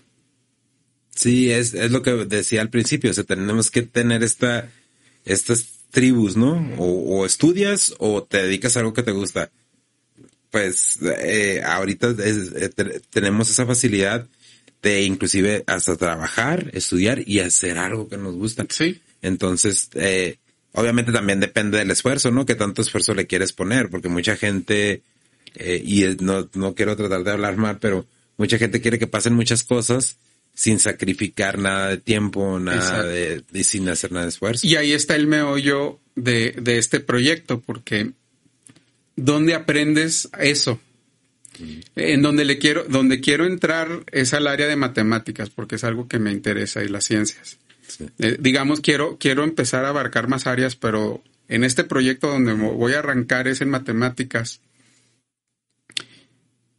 Precisamente porque la manera en que se, se enseñan las matemáticas se hace algo sin pasión. Y cuando tú conoces a matemáticos, matemáticas de verdad, o sea, que tienen la profesión, son como artistas. Bueno, entonces eh, Alan Turing es, un, es, es una figura en las matemáticas sumamente importante porque básicamente creó las primeras ideas que permitieron que existieran las ciencias computacionales. Sí. Pero lo interesante de todo esto es que em, en gran parte se ganó la batalla del Atlántico gracias a las matemáticas. La batalla de los, del Atlántico era antes de que entrara los Estados Unidos a la guerra. Em, los submarinos nazis este, tenían un sistema de organización en donde hundían cualquier barco que trataba de mandar materiales a Inglaterra y lo hacían por medio de un sistema de, de encriptamiento donde usaban ciertas máquinas. Y entonces la, los mensajes encriptados, había, había gente de, o sea, que trataba de averiguar, pero era tan compleja esta máquina que no, las personas no podían descifrar. Y Alan Turing empieza a crear la teoría que de hecho creó las de las primeras computadoras que permitieron descifrar el, el, código enigma de los nazis. Entonces, las matemáticas ayudaron a ganar de manera muy importante una batalla. Sí. Esto jamás lo escuchas en las clases, ¿no? No. Sí. Y aparte, hay muchas, muchos métodos nuevos para enseñar las matemáticas que lo hacen más como, como un, como un acertijo. Sí. Entonces, eh, y, y lo hacen de manera también colaborativa. Y entonces esto hace que sientas el aprender matemáticas, algo que mucha gente odia, lo haga una aventura. O sea, si te dicen, si te ponen un problema y lo haces como siempre, ¡ay, qué, flojera, ¿no? Pero si de repente te ponen, a, a, ver, desciframe esto, te voy a poner un problema. Eh, hay algunos problemas en donde trabajas secuencias y entonces eh, se los pones no como un problema de matemáticas, sino a ver, un reto, a ver, cómo va a crecer esta secuencia. Se está este bloque y luego crece este bloque de esta manera y el siguiente de esta. A ver, ¿cómo va a ser la siguiente? ¿Cómo va? Y luego ya descifran ese y a ver cómo va a ser en la número 100. Sí. Sí. Sí, y, eh, de nuevo, eh, eso, es, eso es muy bueno porque como dices tú, ¿no? Las, las matemáticas son, yo creo que todos somos enemigos de las matemáticas, pero, pero sí son una parte fundamental. Es, eso es lo que nos hace creer el sistema educativo. Sí. Sí, La- porque sí. entonces empezamos con, eh, las matemáticas son bien difíciles y ya no. te vas con esa Sí. programación. O sea, antes de empezar eh, el, el podcast, ajustaste el nivel de volumen. sí. Eso estás viendo, aquí estás haciendo un cálculo mental donde haces una correlación entre cómo tienes que acomodar esto aquí y luego cómo se conecta en la computadora y lo ves ya sea en un número o en una barra. Sí. Y estás haciendo matemáticas, pero uno dice, ay no, mucha gente dice, no, es que yo no sirvo para las matemáticas, pero está haciendo matemáticas todo el tiempo. sí. No nos damos cuenta. Sí, exacto, pues es que de nuevo es ese, ese sistema que tenemos tan, ya tan dominado, ¿no? De, de que la educación es difícil y que la educación va a costar y que sin educación no vas a lograr nada. Entonces están esos dos polos opuestos, ¿no? Exacto. Eh, Mira, te voy a dar inclusive un ejemplo que estamos viviendo ahorita, ¿no? Ahorita hem- hemos interrumpido de repente porque se cae, estos paneles de repente se caen. Sí, Y entonces ahorita decías, es una cuestión de estética, pero también es de geometría.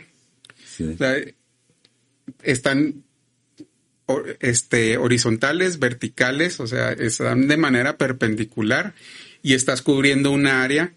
Y quien haya puesto esto tuvo que calcular el área para que Sí. cupieran esto. Entonces estamos haciendo matemáticas y esto sí nos emociona.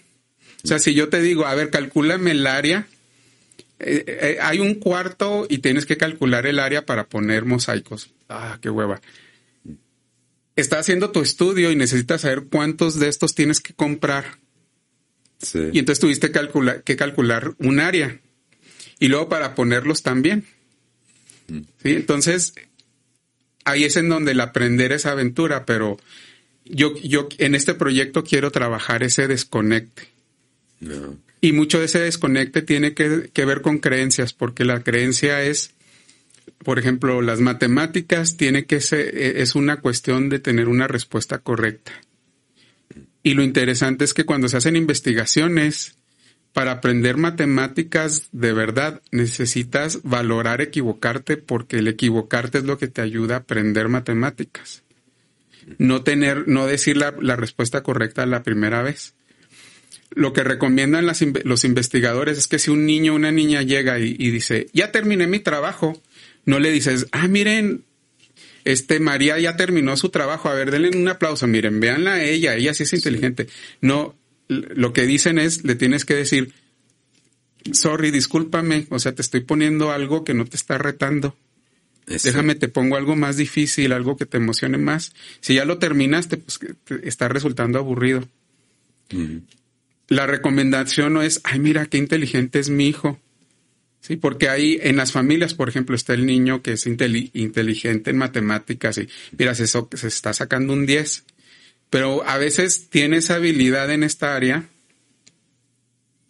y no le cuesta trabajo aprenderlo. Sí. Y entonces estudió cinco minutos y ya se sacó un 10, mientras que el otro hermanito se la pasó toda la tarde y se sacó un 7 y a este no se, no se le felicita, se, se- se le tiene que felicitar. la felicitación es a este otro niño Porque está Niña, más tiempo en eso. porque está esforzándose, porque está, y entonces a este se le dice, se le, se le dice, ¿sabes? Se felicita el esfuerzo, no el resultado. Y estamos, eh, de cierta manera, haciéndolo al revés. Exacto. Lo hemos seguido haciendo por, por muchos años. Pon la, pon la página, Sammy, para que la gente se, se dé una vuelta. De hecho, yo creo que yo me voy a dar una vuelta porque sí se me hizo muy interesante esto. Sí. eh, Miguel, pues ya vamos a terminar el podcast eh, y, y no me quiero ir sin primero agradecerte el trabajo que estás haciendo porque es un trabajo eh, extremadamente necesario y extremadamente bueno.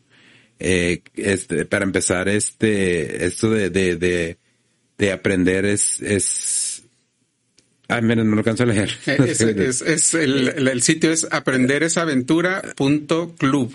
aprender esa aventura.club.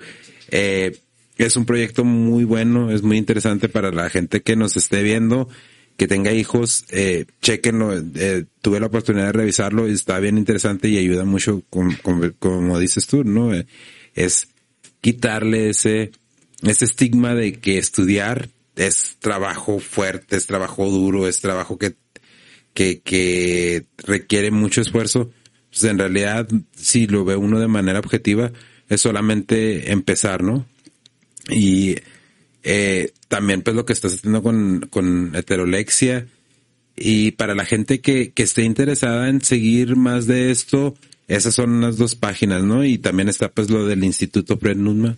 Sí, el, este, eh, pues, pues eh, para los diferentes proyectos pueden visitar estas páginas, el centro frednewman.org, que estamos haciendo lo de masculinidades. Un proyecto que tengo con unas amigas que espero pronto lanzar es, queremos hacer un, un, un taller acerca de, de, de, de, hablar sobre el, hacer una conversación filosófica acerca del amor y del desamor.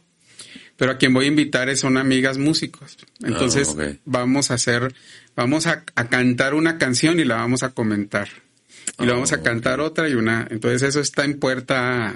Espero que pronto, junto con otros talleres que estamos realizando. En, en Amanet, pues estamos ofreciendo los servicios para niños. Muestra la y página de niñas Manet.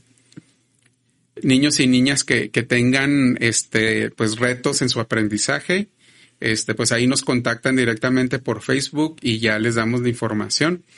Este, ahorita sí, sí, sí ha sido un reto porque por la pandemia tuvimos que reestructurarnos y entonces no, no, no podemos atender tanto como lo podíamos hacer, pero ya pronto espero que, que regresemos como a ese trabajo más extenso.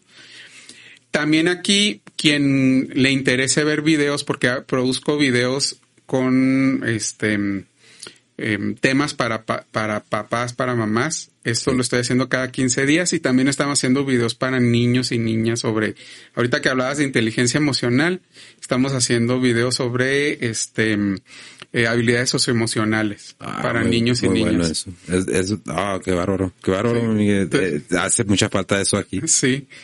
Sí, de hecho, ahori- ahorita saliendo del podcast voy a voy a subir un, el, un video, el primero de la ¿En, segunda en qué, temporada. ¿En qué canal es? En Amanet, este, en ahí va a aparecer en, en- ah, es en la página de Facebook de Amanet. De Amanet, Ah, ok, exacto. ok, muy bien. este y pues pronto espero ya darle más forma. Es, es un proyecto que estoy arrancando, el de aprender esa aventura. Entonces estoy ahorita ya empezándole a dar forma al área de matemáticas. Incorporé mi blog de, de heterolexia, pero a, la- a las personas que les interese, este, por ejemplo, una de las actividades que hago de manera voluntaria es ir a escuelas y cualquier grupo de maestros o maestras que quiera aprender sobre dislexia, que me inviten, yo voy de manera gratuita porque yo creo que este, esta es información que se necesita. Entonces, Sí, definitivamente. este, para quien quiera, pues también me puede mandar ahí por un, eh, me puede mandar un mensaje por medio de la página. Y bueno, pues gracias por esta oportunidad de, porque esto también es aprender. Sí, no, aprendimos bastante. Eh, eh, mira, eh, eh, para sumarizarlo, varias de las cosas que yo he visto que hacen falta, las has estado haciendo. Entonces, eh, me da mucho gusto porque ya estamos viendo que los recursos, que sí hay recursos eh, en cuestión de, de consulta, de personas que conocen. Y de nuevo te digo, es, es, pues no, hombre, olvídate, ahora, sí que ya me fue así como que, no, ahorita llegando a la casa voy a checar la página. Pero no, mi, eh, aquí está tu casa cuando gustes venir. Eh, esperamos que este proyecto eh, que tienes con, con estas chicas salga adelante y, y gustes venir, ya sabes, el, el día que gustes, aquí eres bienvenido. Gracias, fue, fue un placer. Muchas gracias por la invitación. Gra- no, gracias a ti por acompañarnos y gracias por enseñarnos todo esto que nos, que nos enseñaste ahora en que una hora y media, Sammy, una hora Cuarenta. una hora cuarenta. Pues muy, muy informativo, muy informativo, Miguel. Y pues, Raza, muchas gracias por acompañarnos. Ya saben, las redes sociales del Hijo de su Podcast en TikTok.